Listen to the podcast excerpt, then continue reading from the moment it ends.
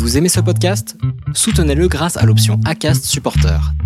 C'est vous qui choisissez combien vous donnez et à quelle fréquence. Cliquez simplement sur le lien dans la description du podcast pour le soutenir dès à présent. Ce podcast est soutenu par notre partenaire, l'entreprise Hippocampe, la plateforme en ligne vous permettant de protéger vos créations artistiques grâce à la blockchain, en seulement quelques clics avec des dépôts illimités sans limite de format ou de taille, sans engagement et avec de l'information juridique, ça, c'est top. Parce que votre créativité mérite votre attention, il est important de démocratiser la protection des droits induits par la création et l'innovation. Hippocampe permet à chacun de pouvoir investir dans son imagination.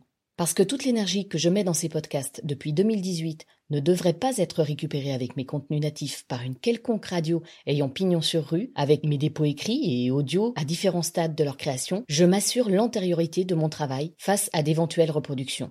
Pour les podcasts restés dans le flow avec Flo ou un flot de femmes, j'ai besoin de m'assurer que toutes mes créations sont protégées en renforçant la preuve de la paternité, ou maternité devrais-je dire, de mon style audio, ainsi que de ma démarche artistique. Un grand merci à Hippocampe, que j'ai découvert en 2016 déjà, pour tout ce qu'ils me font découvrir, pour leur soutien, leur accueil et l'énergie de son équipe. Maman, tu décroches? Non, toujours pas. Les juifs dans le deuil ont une étrange habitude, ils arrachent un peu de leurs vêtements. Il va falloir apprendre à vivre euh, avec la déchirure. Ça va pas du tout, maman, là. Faut peut-être qu'elle aille voir un psy. Un psy? Non. On lui prend une femme de ménage. C'est très bien.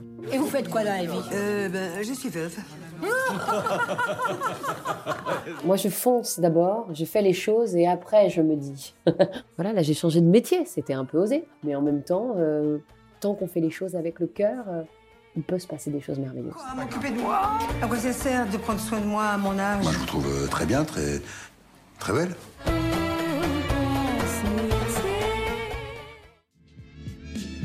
Le flow, flow, avec flow, avec les entretiens puissants au-delà de la résilience.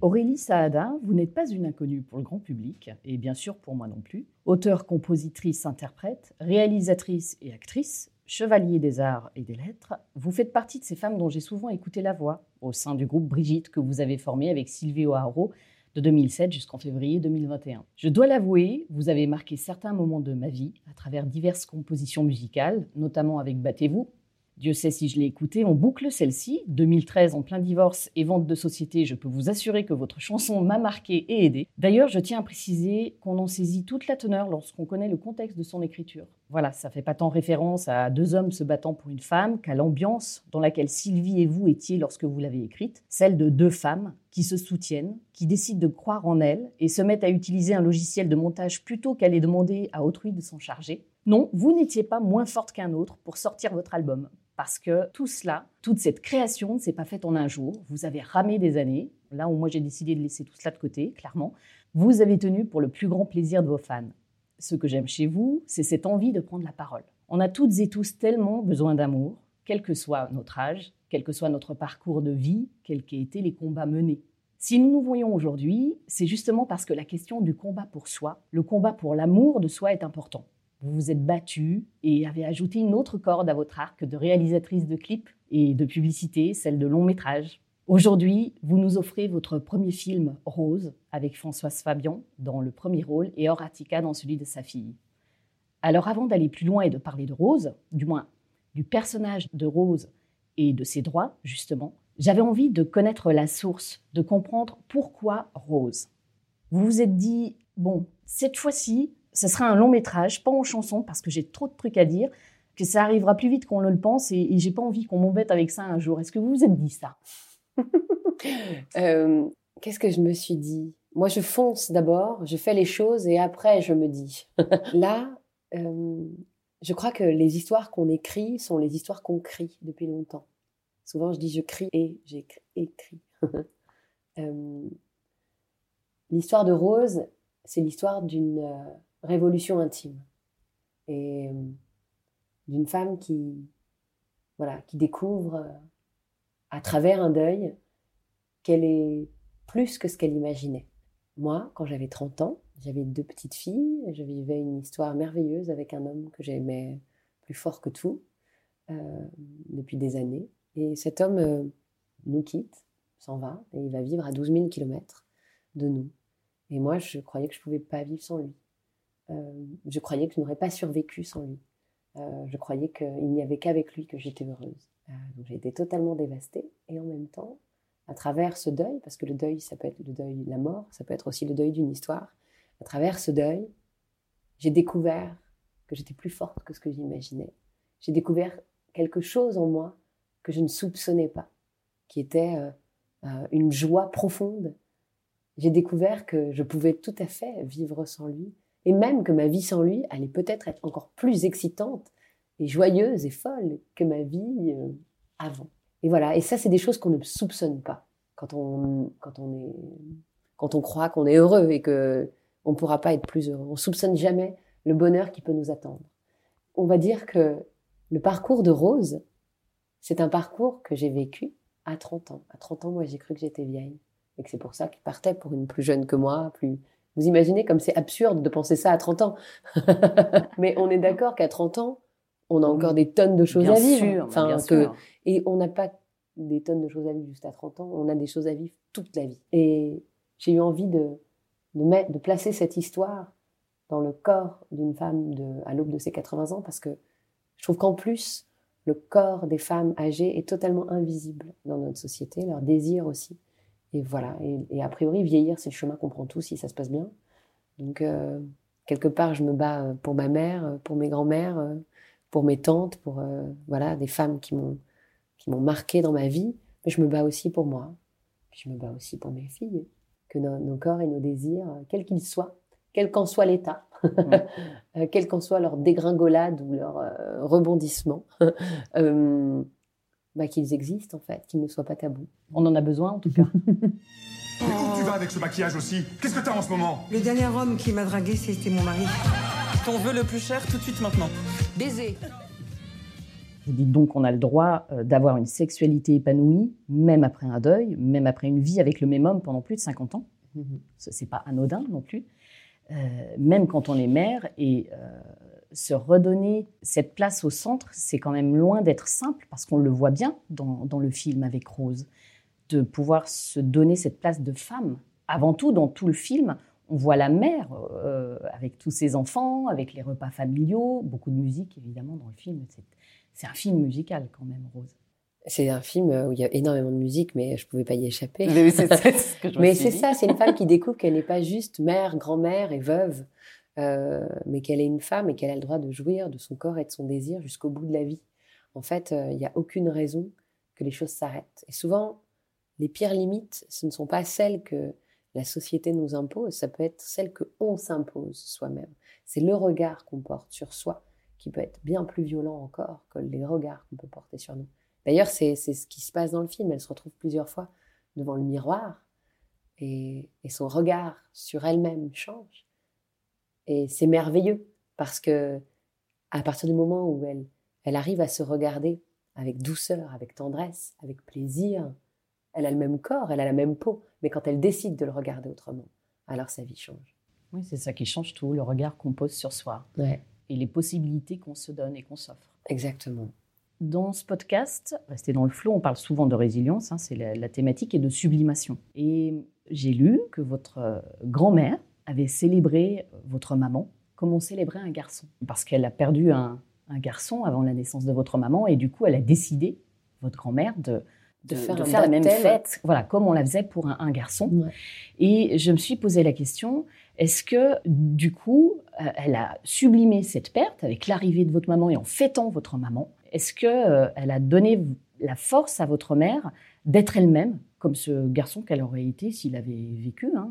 Est-ce que c'est pas de ça aussi qu'on voit un peu dans votre film Cette force féminine qui, a les mêmes droits que euh, le genre masculin et où la question ne se pose pas et, et où jusqu'au bout du film, on le voit d'ailleurs, hein, dans les derniers propos tenus par Rose à ses enfants, où elle prend la place, sa place de femme, D'humain. quand bien même elle est mère, mais ouais. complètement. Oui, c'est humaniste, évidemment. Mm. En fait, euh, oui, alors c'est vrai que chez moi, alors je, je suis d'un milieu oriental Et, et il y a autant de d'archaïsme que de modernité, là d'où je viens. Euh, il y a autant de silence que de bruit. Euh, il y a voilà, il y a autant de, de solitude que de monde. c'est très, euh, c'est complexe et plein de, de, nuances comme ça et de paradoxes. C'est ce qui me plaît aussi. Mais c'est vrai que du côté de ma mère, pourtant, euh, donc dans un milieu très oriental en Tunisie, on a célébré sa naissance comme on aurait célébré la naissance d'un petit garçon, puisqu'elle est arrivée après. On a célébré la vie, en fait, qui est arrivée. On lui a fait une fête énorme. Ma grand-mère, qui était donc sa mère, était une femme très indépendante, qui a énormément travaillé. Euh, mon arrière-grand-mère, donc la mère de ma grand-mère, a passé son baccalauréat, même fait des études de mathématiques en Tunisie, euh, donc euh, au, 19e siècle, au début, enfin, il y a très très très longtemps, quoi. Donc c'est de ce côté-là, d'une lignée d'égalité, en tout cas totalement assumée. C'est comme ça. Les femmes sont fortes les femmes euh, ont droit. Et de l'autre côté, j'ai été dans une famille beaucoup plus, euh, du côté de mon père, beaucoup plus euh, traditionnaliste, un peu plus archaïque. Mais c'est intéressant aussi parce que parce qu'il a fallu se battre. Il y a des choses à, combattre. Ça a été intéressant. En tout cas, je, suis heureuse d'être née de ça parce que ça m'a permis à moi et de me battre et en même temps d'avoir la force. De construire Ouais de construire, euh, de faire, d'écrire, euh, de voilà. Et je remercie euh, mon arrière-grand-mère, ma grand-mère, ma mère et, tous les hommes qui étaient avec elle parce que ils faisaient la place aux femmes aussi. Voilà. Mais, mais, ça, c'est pas anodin, parce que souvent, quand on parle de femmes fortes, on aurait tendance à dire femmes à, fort caractère, des, emmerdeuses, alors que c'est absolument pas ce qu'on entend dans vos propos ou ce qu'on ressent dans le film. Et c'est ça que je trouve magique. Mm. Parce que, en grande majorité, malheureusement, c'est pas vraiment ce qu'on vit, quoi. C'est ça que je trouve dramatique quand même. Ou en tout cas que des générations de femmes, ou la génération de nos mères, beaucoup ne l'ont pas vécu. Ça ne devrait pas être une chance, ça devrait être normal. Évidemment, mais euh, les choses bougent beaucoup aujourd'hui. La société est vraiment en, révolution et c'est euh, merveilleux. Ouais, ouais. Bah, il faut qu'on continue et que ça dure. Évidemment. Il faut continuer à se battre euh, mais il y, a un vrai, il y a une vraie prise de parole, prise de conscience qui est en train de se dessiner aujourd'hui et qui est extraordinaire.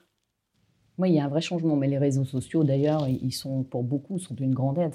Ils ont, je pense, un aspect néfaste mm. et en même temps euh, très vertueux pour, pour, tout ça. On voit bien avec nous toutes euh, avant-hier, euh, organisées un peu partout en France.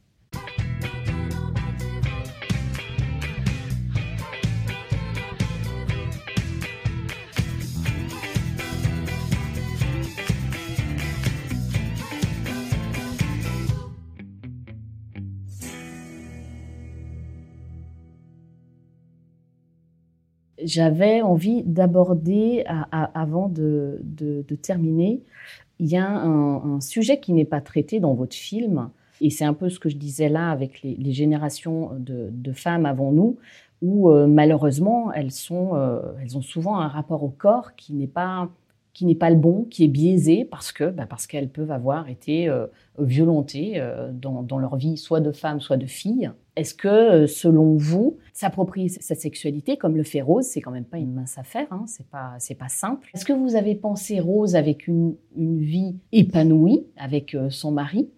C'est ce qu'on ressent dans le film.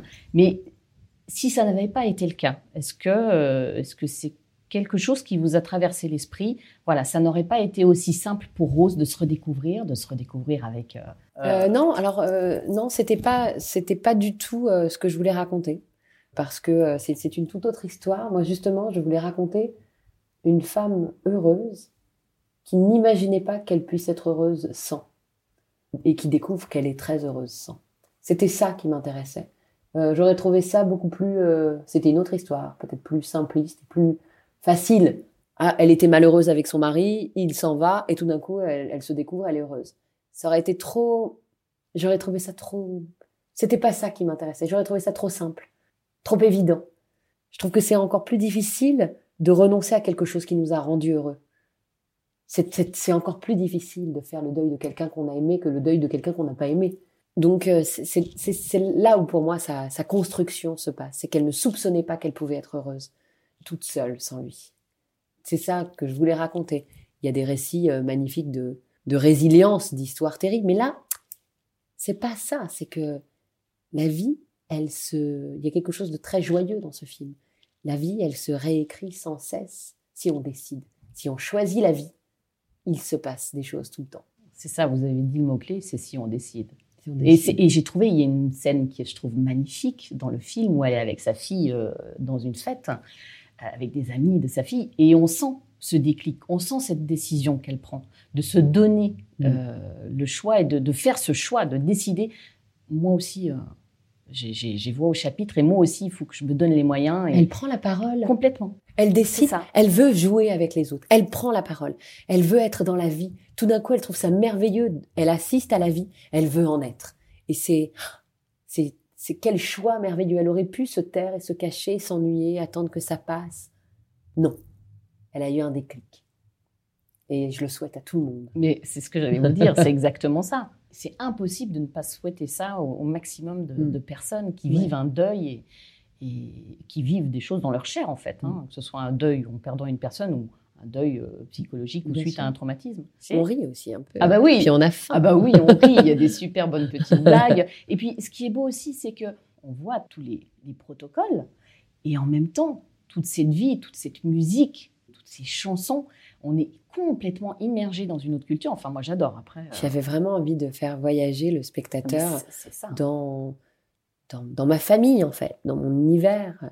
Euh, je voulais qu'on ressente euh, l'odeur euh, des, des boulettes au cumin, de, du houmous, l'odeur de la fleur d'oranger. Je voulais que les sons, voilà, que, que les sons évoquent les, les musiques orientales qu'on écoute chez moi. Je voulais, j'avais envie que le, spectateur ait l'impression d'être dans les dîners, d'être dans les fêtes, d'être dans les moments de deuil, euh, dans les traditions. C'est absolument pas cliché d'ailleurs le, rapport euh, à, ce milieu judéo-arabe dans le film. Il est, je crois que j'ai essayé de le traiter euh, comme on le traite assez peu au, cinéma où on en fait souvent des caricatures. Là, là il y a, toutes les nuances qu'il peut y avoir dans, dans le judaïsme. Euh, il y a des religieux, il y a des pas religieux du tout, il y a des gens qui croient, des gens qui croient pas. euh, Il y a de la mixité, il y a de, voilà. Et c'est Ouais. ça qui est, euh, c'est ça qui était important pour moi, c'est que ça ressemble vraiment à, à ma famille, enfin, à, à ce milieu d'où je viens. Et puis finalement, le milieu, c'est le décor. J'ai une copine italienne qui m'a dit Ah, c'est exactement pareil chez moi. J'ai croisé une femme malienne à une avant-première. Elle m'a dit C'est exactement, ça m'a tellement fait penser à ma famille. Je me suis dit Bon, bah alors, c'est que. Mais c'est ça, c'est universel en même temps. Ouais. C'est-à-dire que moi aussi, j'ai retrouvé euh, beaucoup de choses de ma famille italienne, euh, beaucoup de choses aussi de, de la, la nounou de ma fille Lila Rose, euh, quand, on, quand on habitait Maison Alfort euh, il y a 20 ans et que, et que j'étais, elle était de, de Bijaya. J'étais dans, dans cet univers-là, on, on- Mais on la le famille. ressent, tout ça, mais complètement. Quand- complètement. il s'agit d'une famille, donc euh, une famille, euh, c'est du silence dans le bruit, c'est de la, c'est des, c'est des, c'est des discussions, c'est de l'amour, c'est de, il y a des choses agressives dans la famille, il y a, il y a quelque chose de très vivant. C'est le récit d'une famille, donc euh, il y, a, il y a tout ça à la fois. On peut se reconnaître euh, dans une famille, je crois. les moments aussi où, où, toujours dans cette fête, on peut arriver à sentir, ou en tout cas moi je sais que c'est des moments que j'ai vécus où on est des moments festifs et où pourtant on se sent seul, Mm. d'une solitude profonde, jusqu'à ce qu'on décide de, de- voilà, dire non, stop, Ouais. on vit cet instant, on l'accueille, mais à un moment donné il faut switcher. Mm, mm. Et ça fonctionne très bien. hein. Ah, Enfin, c'est le cool. truc, ça, Merci. ça peut très bien fonctionner. Et toi, Rose, ce serait quoi ton plus grand vœu, là, maintenant, tout de suite? Que cette soirée ne finisse jamais. Maintenant, vous le savez, ce podcast s'appelle Rester dans le flow. Qu'est-ce que ça représente pour vous être dans son flow, rester dans son flow? Est-ce que ça vous parle? Alors, rester dans mon flow, ça serait euh, me surprendre toujours. Il y a quelques années, je prenais des cours de théâtre, il y a bien longtemps maintenant, peut-être 23 ans, je dis ça, 24, je sais plus. Et, euh, et le premier exercice que notre professeur nous donne, c'était monter sur le plateau, étonnez-moi, étonnez-vous. J'ai pas du tout réussi à faire un truc ni qui m'a étonné, ni qui l'a étonné, j'ai complètement raté, et pendant des années, et encore jusqu'à aujourd'hui, je me dis, mais qu'est-ce que j'aurais pu faire? Qu'est-ce que j'aurais pu faire pour l'étonner et m'étonner?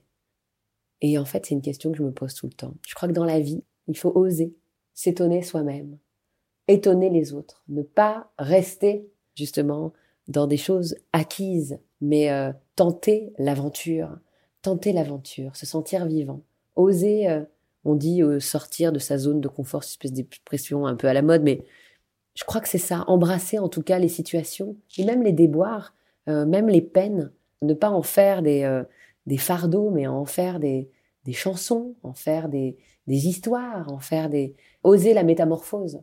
Faut pas avoir peur de, de ce qu'on est, de nos fragilités, de, nos, de notre vulnérabilité. Euh, faut, faut avancer avec ça. Donc si je devais euh, rester dans mon flot, je dirais un flot aventurier, quoi.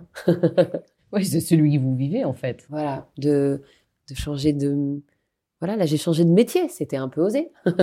Mais en même temps, euh, tant qu'on fait les choses avec le cœur, euh, il peut se passer des choses merveilleuses. Vous prêchez une convertie, ça c'est sûr. En tout cas, euh, moi je suis contente que vous l'ayez fait ce saut. C'est pas, c'est vrai, c'est en France, c'est pas l'un des plus simples.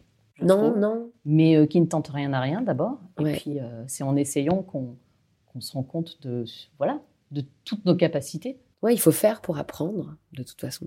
Merci Aurélie. Merci beaucoup.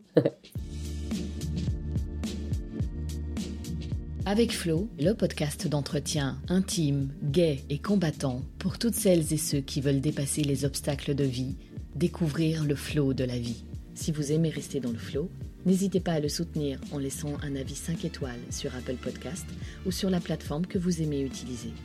Ainsi, vous participerez à faire découvrir à d'autres des histoires inspirantes, des parcours de vie de résilientes et contribuerez à redonner de l'espoir.